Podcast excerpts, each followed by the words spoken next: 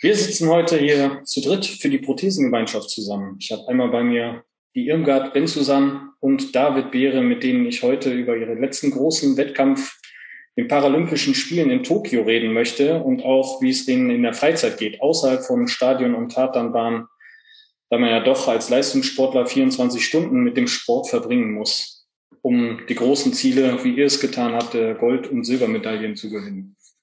Dafür freue ich mich, dass ihr heute da seid. Deutschland geht gemeinsam weiter. Herzlich willkommen zum Prothesentalk, dem Podcast von und für Prothesenträger, Angehörige, Orthopädietechniker, Ärzte, Therapeuten und alle, die mit Prothesen im täglichen Leben zu tun haben.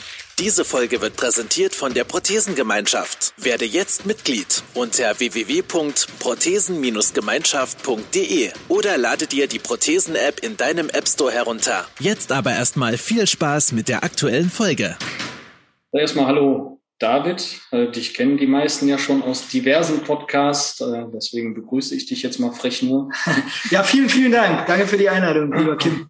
Und dann haben wir heute die Irmgard bei uns. Hallo, danke schön für die Einladung. Irmgard, äh, kurz zu dir. Ähm, du bist jetzt auch durch den Parasport bekannt, zumindest mir bekannt geworden. Dabei war Parasport gar nicht so dein ursprünglicher Einstieg. Ne? Du hast ja früher in Schulzeiten schon Vollgas gegeben, habe ich gelesen, auf Tatanbahn. Wie ist das ähm, bei dir entstanden, dass du dann den Weg in den Parasport gefunden hast oder gehen musstest?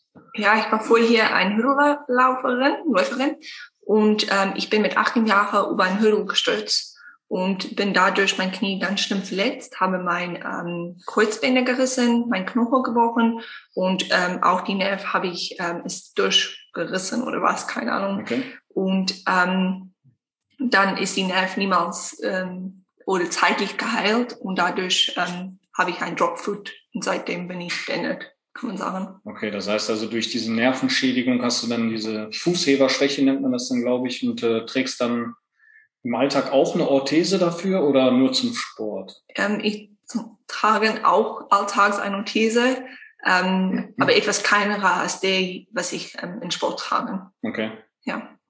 Das heißt, äh, du hattest, wann hattest du deinen Unfall? Äh, 2009. Okay. Und da du ja dann vorher ähm, schon mal, ich glaube, nationale Titel hattest du dann schon mal, dann eine nationale Meisterschaft gewonnen, war das dann für dich mit dem, mit dem Unfall sofort wieder klar, ähm, nein, ähm, ja, ich bin damals auch für Südafrika gestartet, ähm, im jungen Bereich. Ähm, und nein, damals war es nicht klar, weil wir haben nicht gewusst, wie schlimm die Verletzung war. Mhm. Am Anfang habe ich gedacht, ähm, weil wir im Krankenhaus direkt äh, nach dem Unfall passiert ist. Und dann kam eine Krankenschwester zu mir und hat mir so an den Fuß, ähm, so meinen Fuß so gekitzelt mit mhm. einem Kugelschreiber. Dann hat sie mir gefragt, merke ich das? Habe gesagt, nein, sollte ich das merken? Hat sie, hat sie mich so angeguckt, hat sie gesagt, äh, äh, warte mal ab, ich rufe einen Arzt. Okay. Wow. Und dann war ich schon so halbwegs, okay, was stimmt nicht? Dann kam der Arzt zu mir und hat gesagt, ja, ich habe etwas Nervenschaden.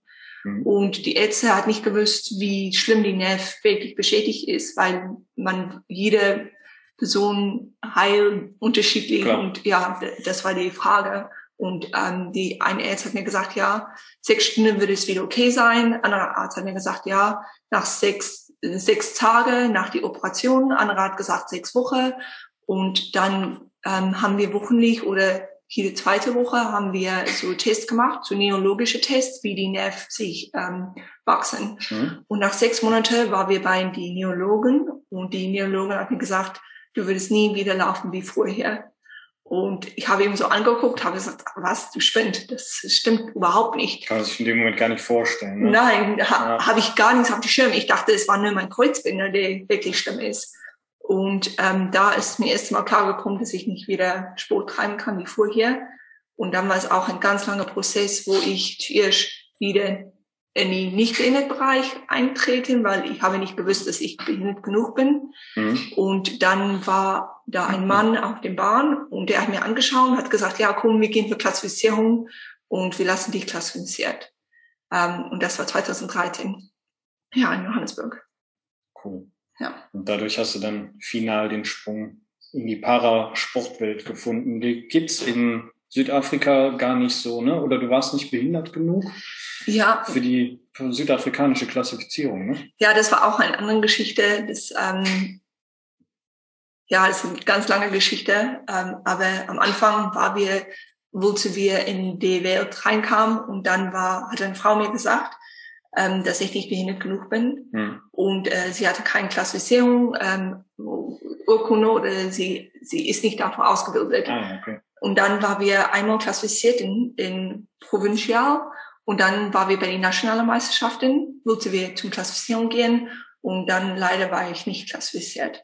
Okay. Und ähm, weil meine Mutter Deutsch ist, haben wir uns entschieden, das durch Deutschland zu versuchen. Schön. Du hast ja. den Weg dann nach Leverkusen gefunden. Ja. Und dann auch mit äh, David zusammen die Tatanbahn gesprengt zwischenzeitlich. Ja, klar. so war's. Ich glaube, das erste Aufeinandertreffen so richtig war die Europameisterschaft in Swansea, ne? Nein, die erste Treffen war in Berlin, wenn ich mich klassifizieren habe. Ach, das waren die und dann, deutschen Meisterschaften. Die deutschen ja, Meisterschaften. Und da habe ich dir gesehen, hast du auf mich gewartet, dass ich mit euch gehe zum Essen aber ihr, ich konnte kein Wort Deutsch und ihr konnte, ihre Englisch war nicht so gut, aber ich gedacht, okay, geht mal. Einfach mitgeben. Ja, und das, und das Afrikaans war auch noch ausbaufähig, ne? Genau. ja, stimmt, stimmt, das, ja. das war's, ja, ja. Damals warst du die, die, die kleine, äh, das kleine Mädchen aus Südafrika. Genau. Ach, schön. Schönes Zeit. Äh, ja, ganz vorne bei fürs deutsche Land. Finde ich spannend. Ähm, Jetzt waren ja die, die letzten Spiele Tokio, war jetzt mal so eine Frage, die mir so direkt im Kopf rumging. Die waren natürlich für euch beide einmal ganz anders, die Spiele. Einmal, weil es ja ohne Zuschauer war und auch eine schwierige Vorbereitungszeit für euch war. Aber wenn man jetzt mal so die Covid-Situation mal außer Acht lässt, äh, zwischen Rio und äh, Tokio, habt ihr da schon in den Jahren gesagt, okay, da hat sich einiges im Parasport verändert? Oder würdet ihr sagen, so, Rio und Tokio, bis auf, dass es ein anderes Land war, waren es schon identische Spiele.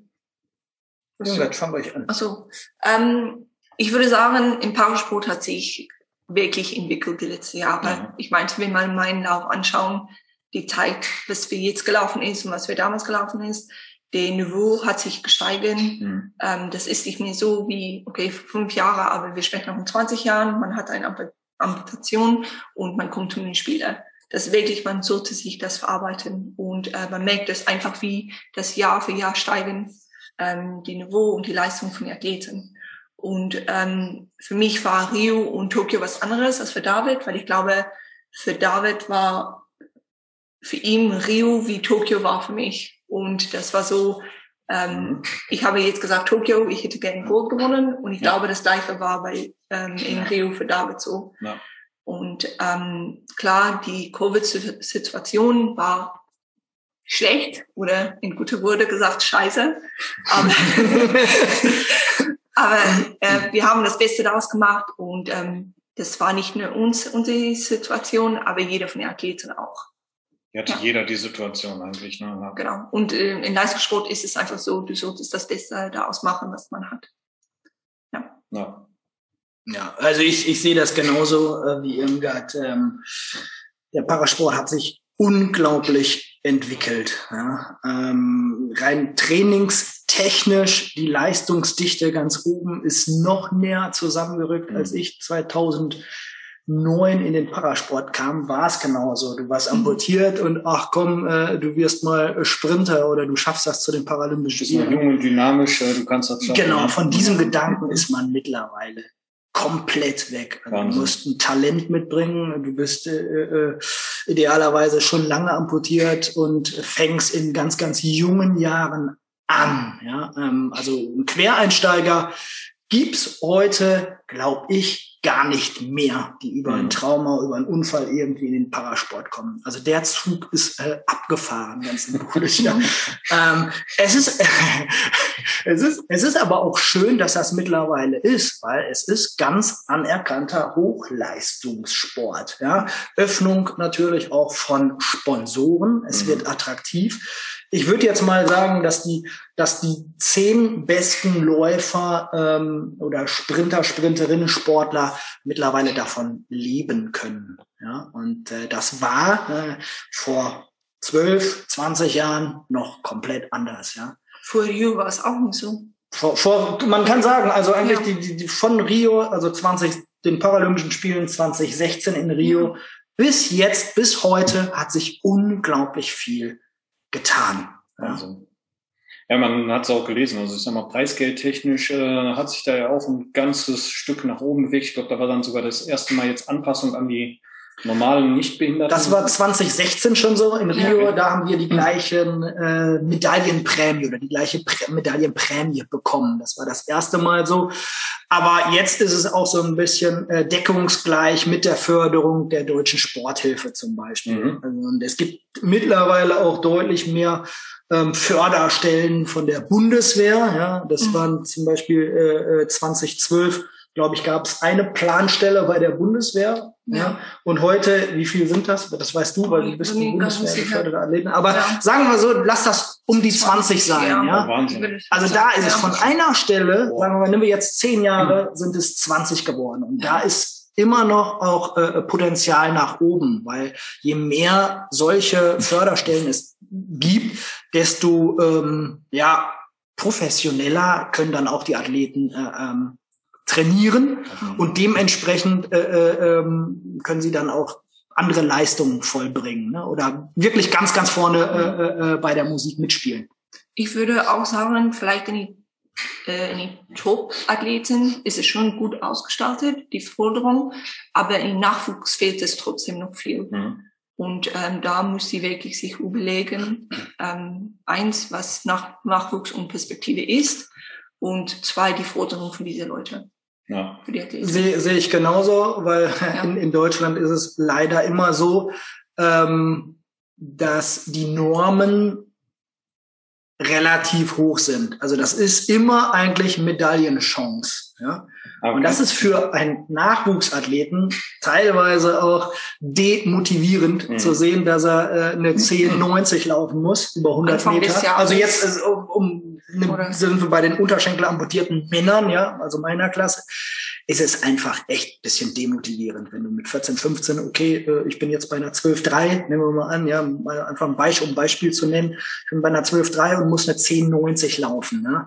Und da, glaube ich, brechen viel gute Talente weg, weil die sagen, Wahnsinn, das schaffe ich ja eh nie und dann gibt es keine Förderung, keine Trainingsmaßnahmen ähm, da muss es, da muss es noch was Besseres geben, um, um äh, den Nachwuchs ran an den Leistungssport, an den Erwachsenenleistungssport zu bringen. Da sind wir äh, wirklich noch auch ähm, bisschen jetzt in Entwicklungsland leider. Also, klar, gerade die, die Zeiten und dann noch die Jugendlichen, die es dann bringen sollen über die Jahre hinweg, äh, damit zu greifen mit, mit Zukunftsmusik ist ja noch mal schwieriger. Ne? Das sind also 13-, 14-Jährige, die denken von ja bis morgen vielleicht, ne? mal zu morgen früh essen. Aber ich sag mal, ich habe jetzt auch als 14-, 15-Jähriger niemals dran gedacht, so, ja, vielleicht mal über die Ausbildung, weil es dann anstand, aber danach was ich mit 20 mache oder so, hat mich ja nicht gejuckt. Ich wollte nur so alt werden. Ja. Aber das Ziel 18, Führerschein haben oder so. Genau, genau. Das war das einzige Ziel, ja. ja. Und du planst ja so eine Leistungssportkarriere ja schon teilweise am Reißbrett, auch wenn du nicht, die nicht 100 äh, Prozent an einem Reißbrett planen kannst. Mhm, ja, also klar. rein von, weiß ich nicht, Höhepunkten. Also gibt so Stufenpläne, vier Jahrespläne, da weißt du, das und das und das muss ich erreichen, um dahin zu kommen. Ja. Und dementsprechend muss man dann auch kann man viele Dinge nicht machen wie normale äh, äh, Jugendliche ja. oder Teenager, weil du triffst auch Entbehrung. Leistungssport heißt auch, du bist Hochleistungssportler und das lebst du zu 100 Prozent. Ansonsten ja. schaffst du das heute in, in Deutschland nicht mehr oder auf der Welt einfach nicht Auf die Welt, mehr. ja. Also das sind jetzt nicht so, so ich sag mal, ja, das ist wahrscheinlich schon eher das Denken des Hobbysportlers. Äh, ihr trainiert jeden Tag, manchmal zweimal am Tag und das reicht dann. Das, das ist es ja halt nicht, ne? Also Nein, das man gehört dann 24-7. Ja. Man, soll, man sollte es überlegen. Ich zum Beispiel, ich gehe heute Abend, sage ich, okay, ich kann heute Abend nicht elf Uhr ins Bett gehen, weil morgen früh habe ich Training. Hm. Ich sollte heute Abend die und die und die essen, dass ich weiß, dass ich morgen fit bin für Training. Ja. Morgen Frühstück überlege ich mich, was ich esse, dass ich die korrekte Sache esse, dass ich fit bin bei Training. Ähm, Nachmittag wieder. Und dann denke ich auch, okay, Freitagabends kann ich jetzt nicht Party machen, ja. weil ähm, nächsten Tag habe ich Training. Das ist, das ist, oder wie kann ich was essen, dass ich in dem Zeit das Beste ausbringen im Training kann. Mhm. Und das ist nicht wirklich, das ist nicht eine ein, äh, neun, neun bis fünf Arbeitsstelle, ja. das ist wirklich 24 Stunden und das ist ein Lebensstil. Man sollte es dein komplettes Leben umbauen und einfach verändern, weil das ist einfach, das ist wofür du liebst, das ist wirklich 90 Prozent von meinem Leben gilt über meinen Leistungssport. Genau, das ist 24-7, da gebe ich dir vollkommen ja. recht. Ähm, man muss sich aber auch noch wohlfühlen. Ich hab, ja. bin mal in, in das andere Extrem äh, gegangen und habe wirklich äh, das Leben eines äh, Parade-Leistungssportlers äh, versucht zu leben, also ernährungstechnisch okay. und abends ganz früh ins Bett, ja. Und irgendwann hat mich das Ganze aber eingeholt. Ne? Ja. Ähm, Drucksituation. Wir sind ja äh, selbstständige Sportler mhm. quasi auch, ja.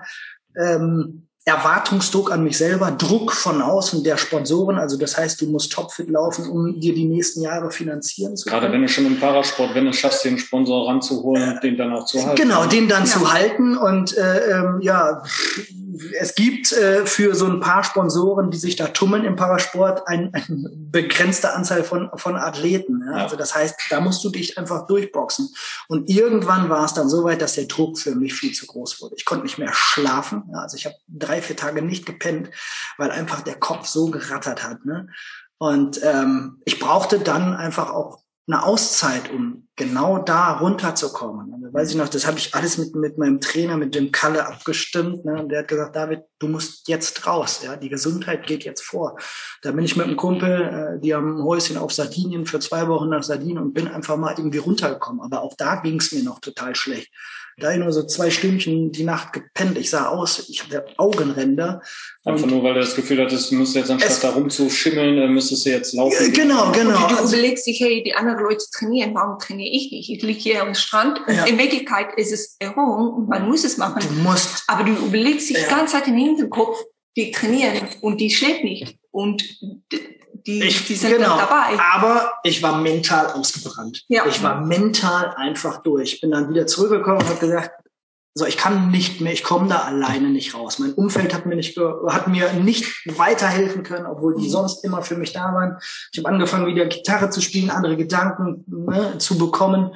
Ja, was bleibt da einem übrig? Ich habe mir irgendwie den Weg zu einem Sportpsychologen gesucht und das war Gold wert. Ja, dieser Schritt mir einzugestehen, dass ich Hilfe brauche, ja. Mhm. Und der hat mir einfach ein bisschen, also eigentlich total banal vom Mindset geholfen. Ich bin immer so irgendwie in den Wettkampf gegangen, in jeden Wettkampf, dass ich der Beste sein muss, dass ich alles Mögliche raus auf die Bahn hauen muss, ja.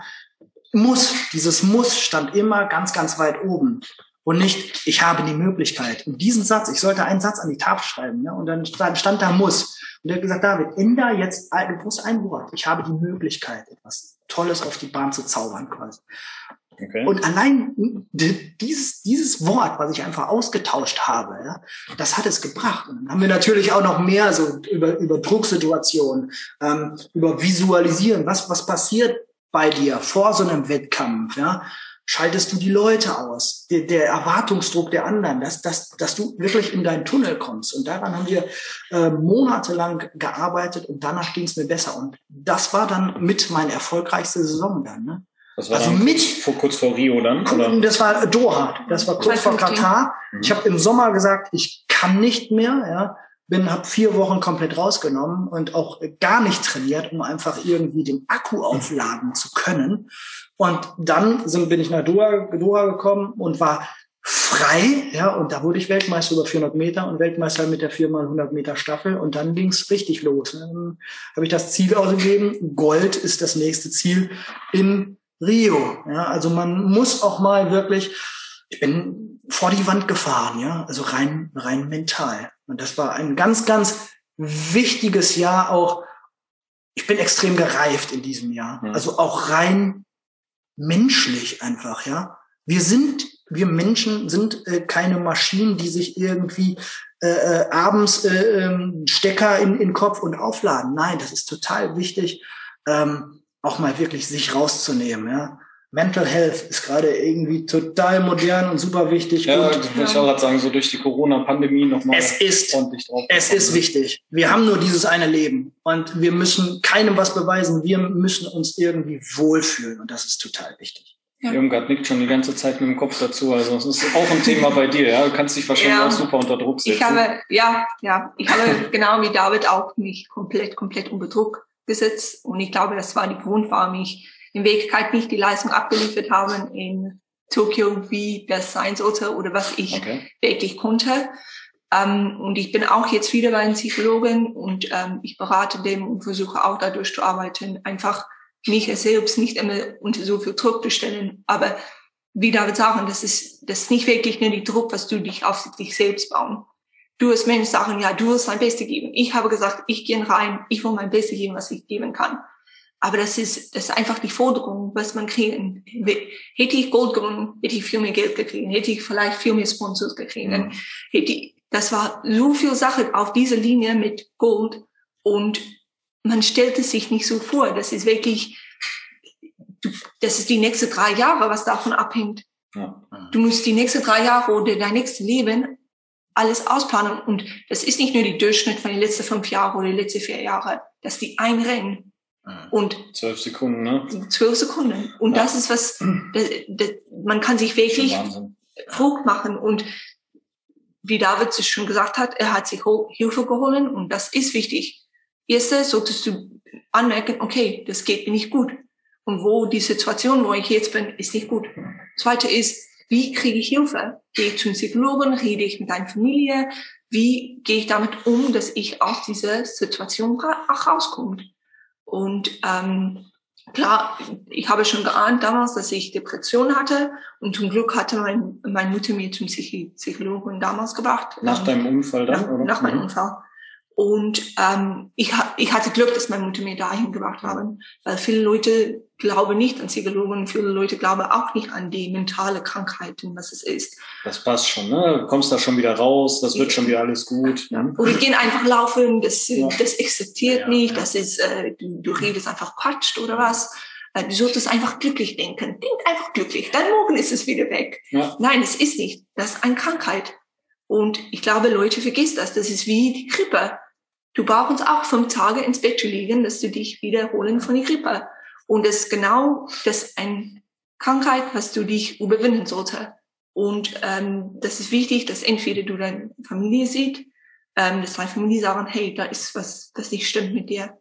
Gehen, komm, wir dir Hilfe holen. Oder du selbst musst, musst wirklich darüber nachdenken, was stimmt nicht, ich muss hier raus. Mhm. Und ähm, ich muss Hilfe holen. Und ähm, das ist wirklich ein sehr wichtiger Schritt. Und ähm, ich wünsche mich jeden Tag, dass Leute in unserer Gesellschaft einfach die mentale ähm, Krankheiten was anderes sehen und äh, nicht nur sagen, ja, das ist einfach so oder ach, die, die tut einfach so.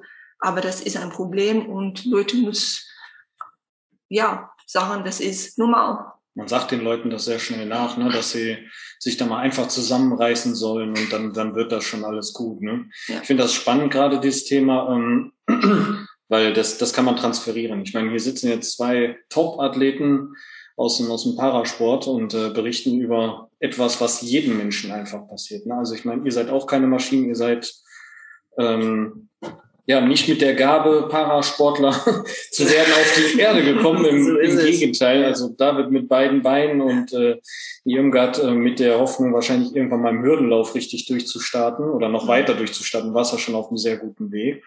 Und ähm, was euch jetzt trifft, ist ja auch nur was ganz normal Menschliches. Und das finde ich so ein interessantes Thema für für alle Leute da draußen. Ne? Das, ich glaube, das ist auch noch ein bisschen ein gesellschaftliches Problem, dass Viele glauben, dass wenn man nach Hilfe fragt, dass das ein Zeichen von Schwäche ist. Ja, Aber genau. genau das ist es nicht. Das, für genau. mich ist das ein Zeichen von Stärke. Ja? ja. Die Akzeptanz zu haben, Mist, ich habe ein Problem, ich komme da nicht alleine raus. Ich brauche Hilfe. Ja, das ist Stärke. Das Mut zu haben. Den Mut zu haben. Einfach aufstehen und sagen, ich brauche Hilfe. Genau. Ähm, weil jeder hat nicht diesen Mut.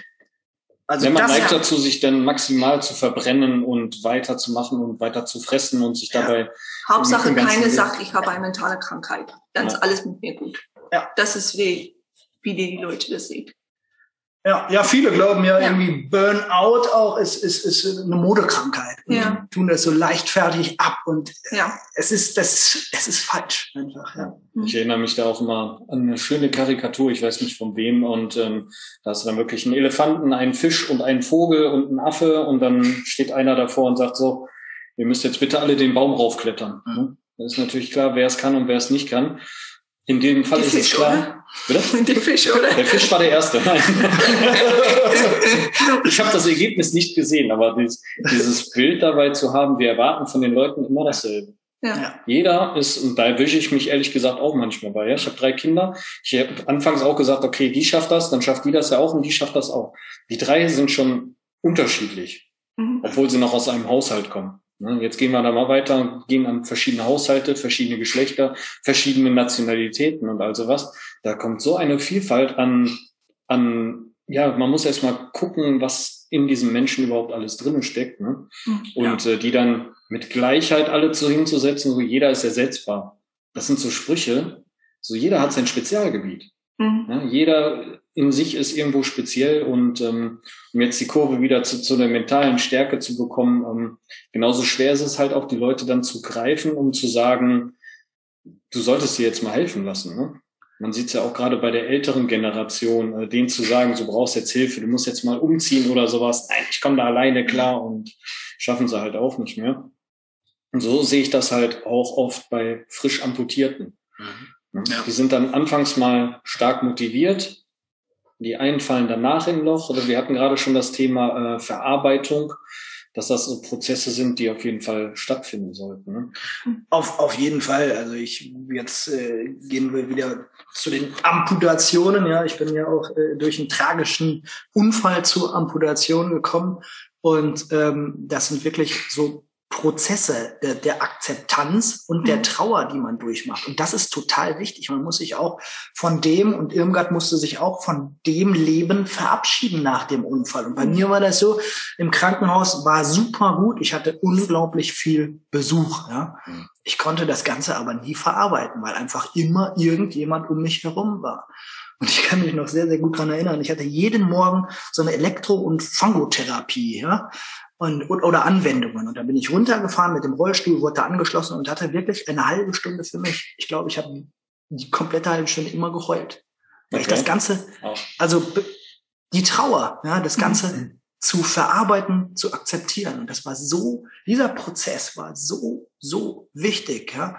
Und dann bin ich nach oben und dann kam der Besuch. Aber ich habe ich hab das Ganze betrauert und auch verstanden. Und äh, das mhm. hat mich auch irgendwie nach vorne gebracht, zu sagen, so, ich lasse diese Gefühle zu und jetzt komme ich da raus und frag nicht nach dem, warum. Warum ist mir das passiert? Mein Gott, wie tragisch. Mhm. Es hätte die Fragestellung, ich glaube, viele machen, haben das Problem oder stellen sich zu lange die Frage, warum?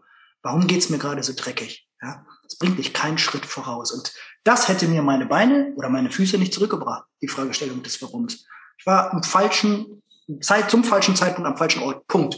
Und ich brauchte meine ganze Energie, um wieder zurück ins Leben zu finden. Und da ist solch eine Fragestellung, glaube ich, völlig fehl am Platz. Wie siehst du das? Äh, weil gerade, ich denke, dein Denken ist, äh, erlebt ich öfters mal bei Männern. Männer sind da, glaube ich, ein bisschen pragmatischer. Okay, ist jetzt so und jetzt müssen wir mal gucken, wie wir das Beste draus machen. Ich denke mal für, oder wie hast du das für dich wahrgenommen? Bei mir war es wirklich so, es war drei Jahre Prozess. Weil ja. es war drei Jahre lang, okay, ich habe jetzt das verloren. Die, die Sachen, wo ich mein ganzes Leben, ich meinte, ich habe mit Ten gesagt, ich wollte einen Spieler. Ja. Und ich habe mein ganzes Leben auch geplant. Und ich muss das wirklich, das hat mir drei, dreieinhalb Jahre gedauert, zu akzeptieren, hey, du hast es jetzt verloren.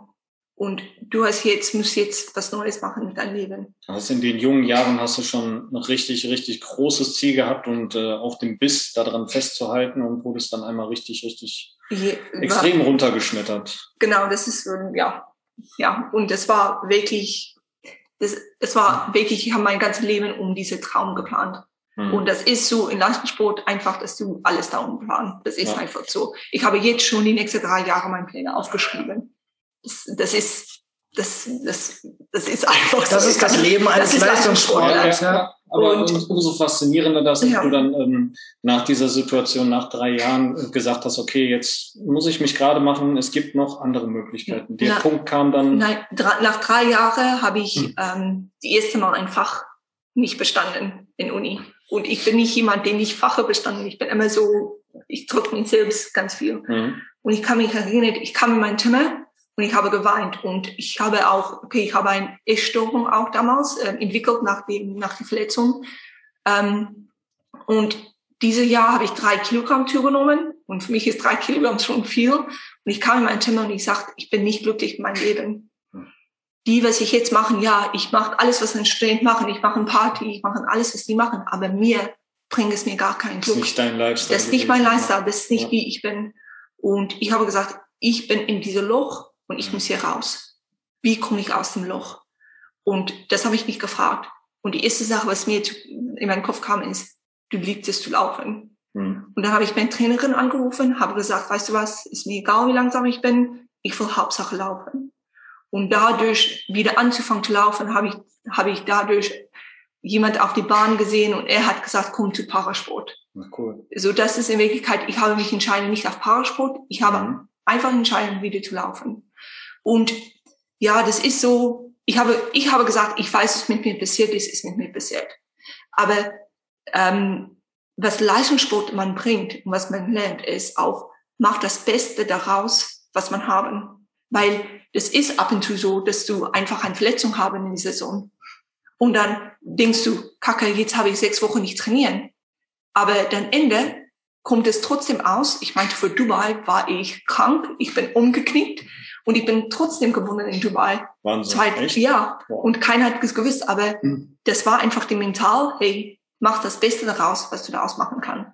Ja. Und das ist in Wirklichkeit, wie das Leben sein sollte. Das Kacke ist jetzt mit dir passieren. Aber was du machen kannst, ist, du nimmst alles zusammen und versuche das Beste daraus zu machen. Und was, was eine Sache, was mir ganz schwer gefallen habe nach meinem Unfall, war nicht, dass ich Hilfe fragen sollte oder das zu akzeptieren und gefragt, warum ist es mit mir passiert? Das war eher von, warum bin ich traurig darüber? Das ist doch nicht so schlimm.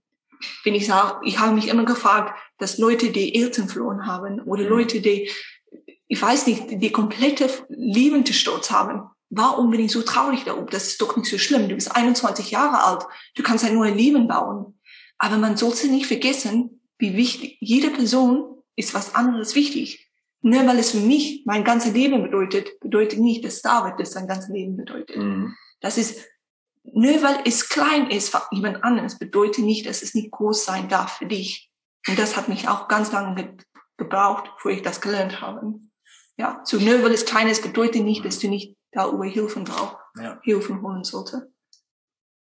Ja. Und äh, ne, was zusätzlich, was ich vergessen habe, vor Tokio, ähm, wegen Corona konnte ich nicht heimfliegen. Ähm, und normalerweise bin ich immer so sechs Wochen vor einem großen Wettkampf fliege ich heim. Okay. Und ähm, das hat mich auch komplett gestört, weil diese Woche, wo ich einfach rauskam, mit meiner Familie verbringen, in einer Unterstützung, weil ich bin sehr Familienmensch, wir wissen alle, äh, einfach die Unterstützung kriegen von Leuten, die du liebst. Das ist so eine wichtige Sache. Die Unterstützung hole nicht. Du brauchst nicht über die zu reden, was momentan dein Leben ist, aber einfach mit Leuten zu reden über, über was anderes und die Unterstützung zu haben. Das sollte man nicht vergessen. Und zum Beispiel, wenn man amputiert ist, einfach die Unterstützung zu haben, jemanden dabei zu haben und dem zu sagen, weißt du was, heute geht mir schlecht. Und dann redest du mit der Person. Das ist sehr wichtig, die Unterstützung um dich zu haben und dich auch auf andere Leute, die du liebst, zu verlassen. Und das war genau das nach meinem Unfall hat, hatte ich meine Mutter und meine Schwester meine ganze Familie, die mir auch unterstützt haben. Und ähm, ich wäre heute nicht hier, wäre es nicht für den. Ich, ich, das, gl ich ja. glaube, das ist deckungsgleich mit, mit, mit Kims Meinung und auch meiner Auf Meinung. Das Fall. Umfeld spielt einfach oder hat einen maßgeblichen Anteil daran, ja, ja. Ähm, dass es uns gut geht. Als Ventil, als Ausgleich und als, als, als Support, als Backup. Genau. Ja? Und ich kann mir das gar nicht vorstellen, denn deine Familie, also dein ganz, ganz privates Umwelt wohnt 10.000 Kilometer entfernt. Das ist, also an, allein diesen Schritt, den du 2014 gewagt hast, äh, ähm, alles klar, ich lasse euch hier, ich ziehe nach Deutschland, weil ich einfach meiner Leidenschaft nachgehen möchte und Parasportlerin sein möchte. In Deutschland, für Deutschland.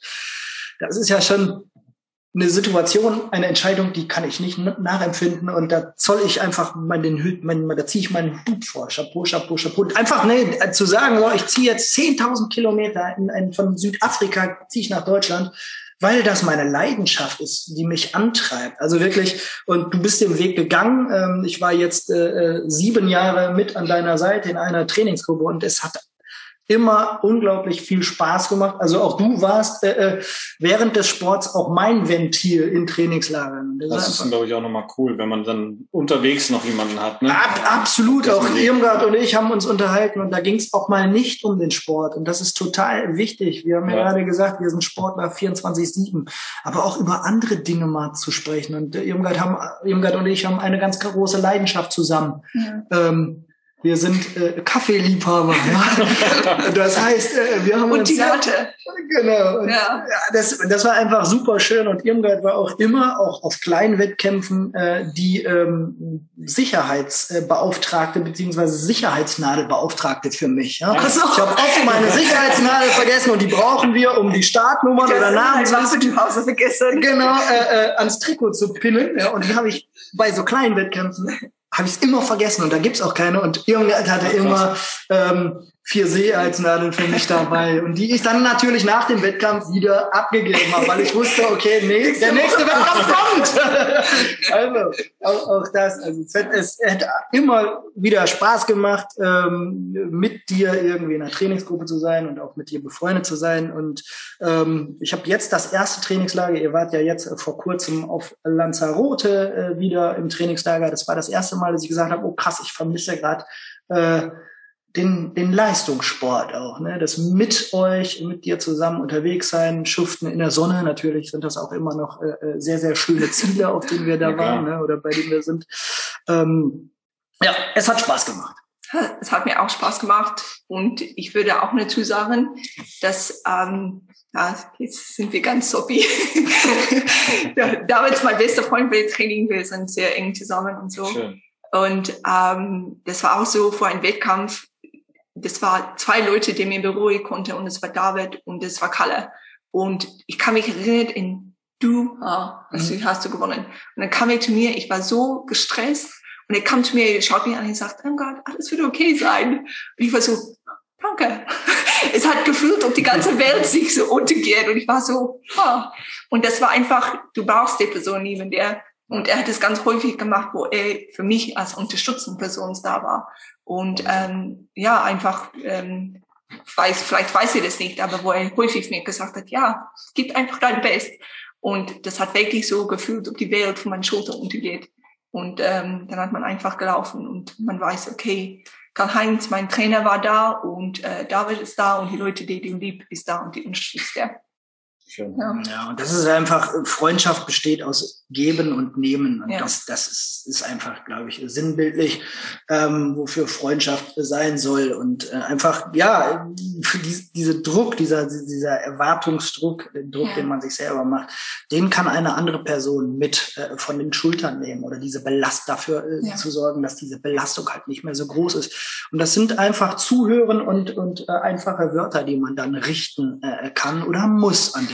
Oder einfach jemand da, die sagen, hey, alles gut. Es wird ja, das Ganze sein. auch relativiert. Genau. Wir machen ja, ja, wir leben ja in unserem Mikrokosmos und machen ja. den Sport einfach unglaublich groß. Ja. dass jemand sagt, pass auf, auch wenn du nicht gewinnen solltest, die Welt geht davon nicht unter, jetzt lauf befreit auf, weil ähm, morgen ist noch ein Tag.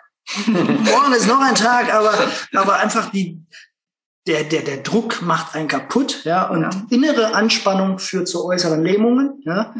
Es ist wirklich so. Das ist ein guter Satz, ja. Es, es ist. Führt zu äußerlichen Lähmungen. Und das ist beim Sprinten, ist es fatal oder tödlich. Klar, ja? du verkrampfst. Du verkrampfst und wenn jeder Schritt, ja. weil die Muskelfasern verkrampft sind, jeder Schritt nur zwei Zentimeter kürzer ist, auf 400 Metern, mhm. sind das Meter. Ja? ja? Und das macht über Sieg und Niederlage aus. Also das ist es wirklich. Den Druck von einem selber nehmen.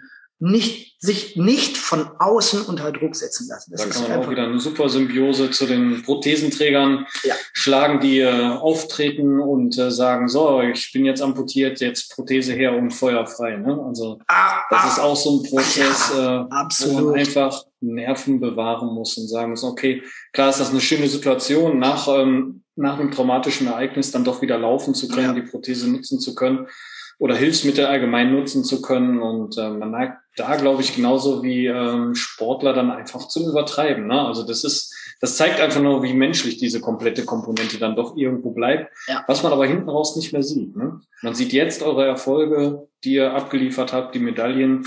Dadurch kennt man sich. Ähm, aber wie viel ihr da reingesteckt habt, um dahin zu kommen, wirklich über die Jahre für diese, wir hatten es gerade für diese zwölf Sekunden, vier Jahre ungewiss zu leben, beziehungsweise fünf Jahre waren es ja jetzt, glaube ich, sogar ja, genau, Tokio, ja. noch ein Jahr, einfach ein Jahr hinten dran. Also ich kriege die Krise, wenn Amazon-Paket zwei Tage zu spät kommt. Ja?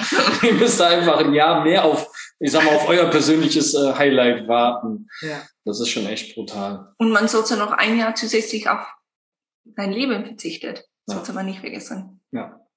Ja, mein Leben war ja komplett anders ausgelegt. Eigentlich ja. wollte ich 2020 aufhören. Ne? Stimmt, bin, du wolltest ja genau. Ja. Für dich war es der Final Bin im September, also es hätte optimal gepasst. Die Paralympics wären gewesen irgendwie bis zum 5. oder 6. September 2020. Ja. Äh, meine Tochter ist geboren am 20. September. Also das hätte alles gepasst. Und ich wollte wirklich dann auch die erste Zeit wirklich Zeit für die Familie, für die neue junge Familie haben, ja. Und für meine, für meine Tochter. Und das ging alles nicht, weil die Paralympics verschoben wurden. Ich wollte im Job durchstarten, mhm. wollte eigentlich meine Karriere komplett beenden und musste ein Jahr dranhängen. Und mhm. da musste, muss ich auch äh, Mareike, meine, meine Lebensgefährtin, wirklich, äh, äh, ähm, da bin ich ihr dankbar, dass sie mir da den Rücken freigehalten hat. Ja, auf jeden Fall. Ich war lange, ich war wieder 2021 äh, vier Monate unterwegs, ja. Und ja.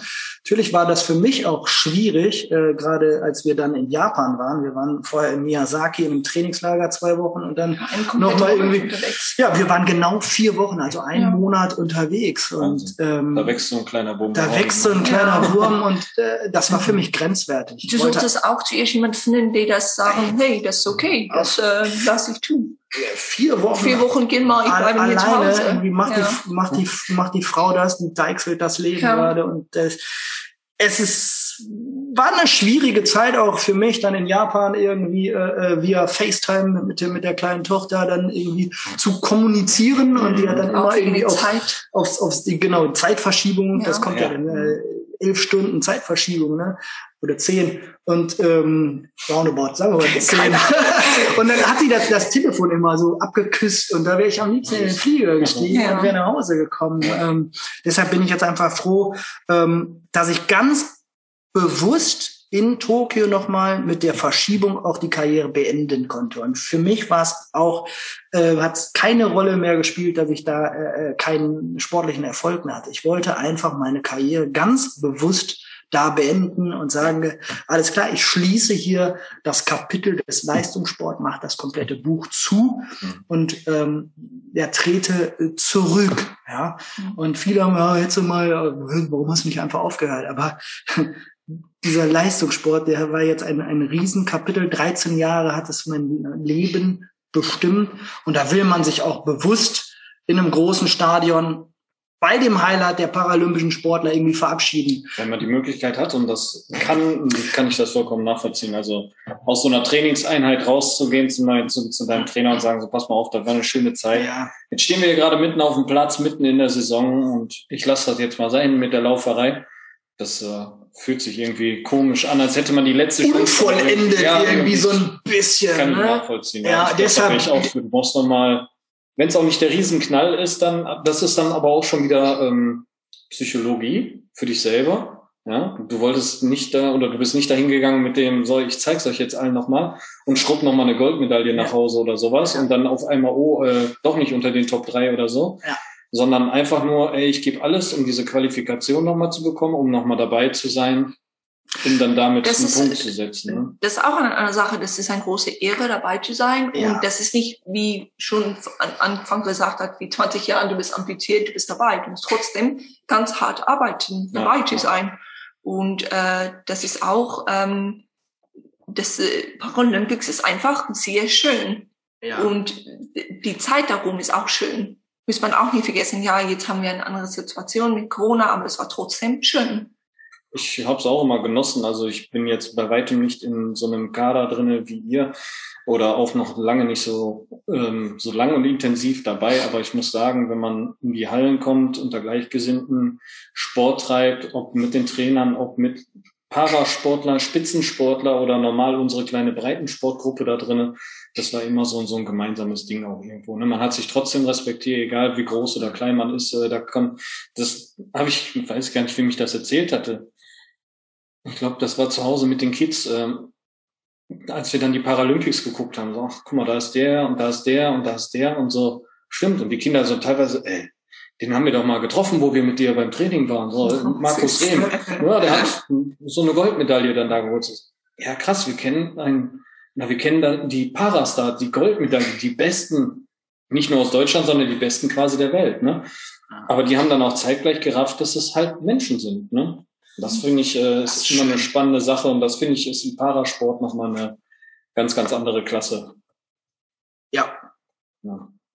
Gut, ähm, ich fand super. Ich danke für eure Offenheit und hoffe, dass da einige Hörer da ein paar Sachen für sich mitnehmen können. Also wir, es ist jetzt kein Aufruf, äh, dass jeder sofort äh, sich anmeldet und mit seiner neuen Prothese Sprinter wird, sondern eher ein äh, Denkanstoß dahin, dass auch die ganz großen Leute nach jahrzehntelanger Arbeit Erfolge zwar haben, aber dafür auch einiges liegen lassen müssen, privat wie körperlich. Und ähm, ja, ich danke für eure Zeit, für eure offenen, ehrlichen Worte. Sehr, sehr gerne. Dankeschön. Bis bald. Bis bald. Vielen Dank, dass du wieder mit dabei warst. Die Folge wurde präsentiert von der Prothesengemeinschaft. Bewerte diesen Podcast und empfehle ihn deinen Freunden und Bekannten. Aber schalte vor allem auch nächste Woche wieder ein zu einer neuen Folge des Prothesentalks.